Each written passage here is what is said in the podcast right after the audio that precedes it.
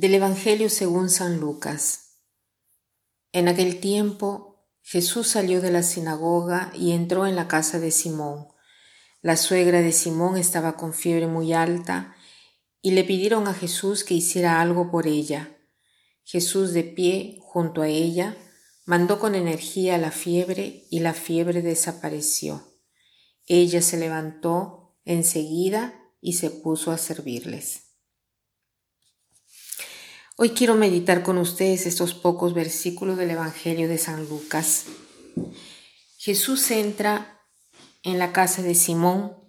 Simón es un apóstol, pero eh, digamos que en estas eh, circunstancias, a este punto, todavía no ha sido llamado como apóstol de Jesús.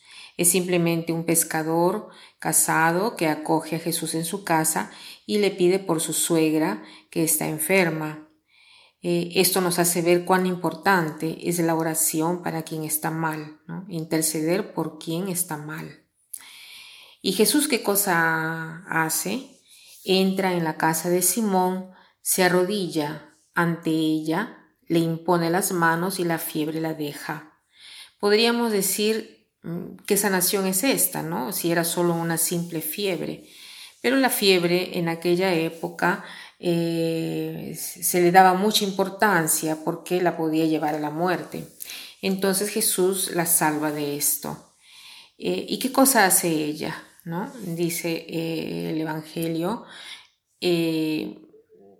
apenas es curada, se alza inmediatamente y comienza a servirlo. La salud es un gran don de Dios. La salud no es solo eh, para nosotros, sino eh, para ponerla al servicio de los demás.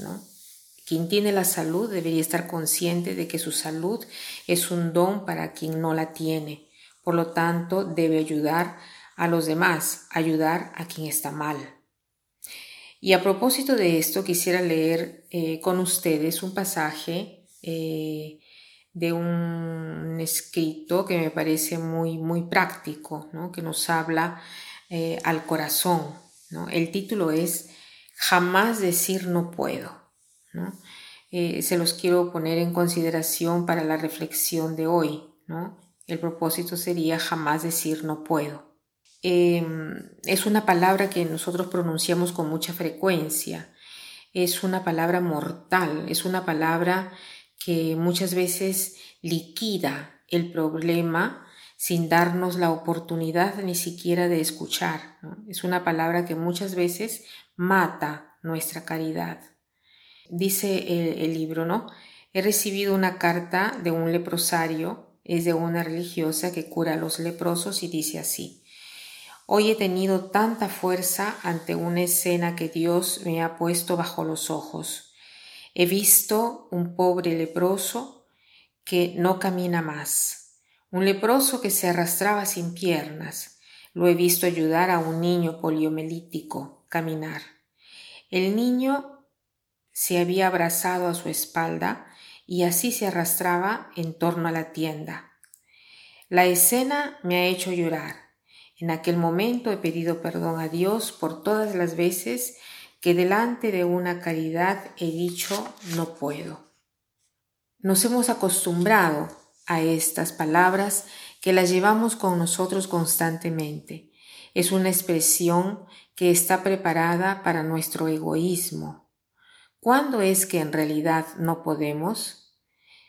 Si no podemos hacerlo nosotros, debemos buscar quien lo haga por nosotros.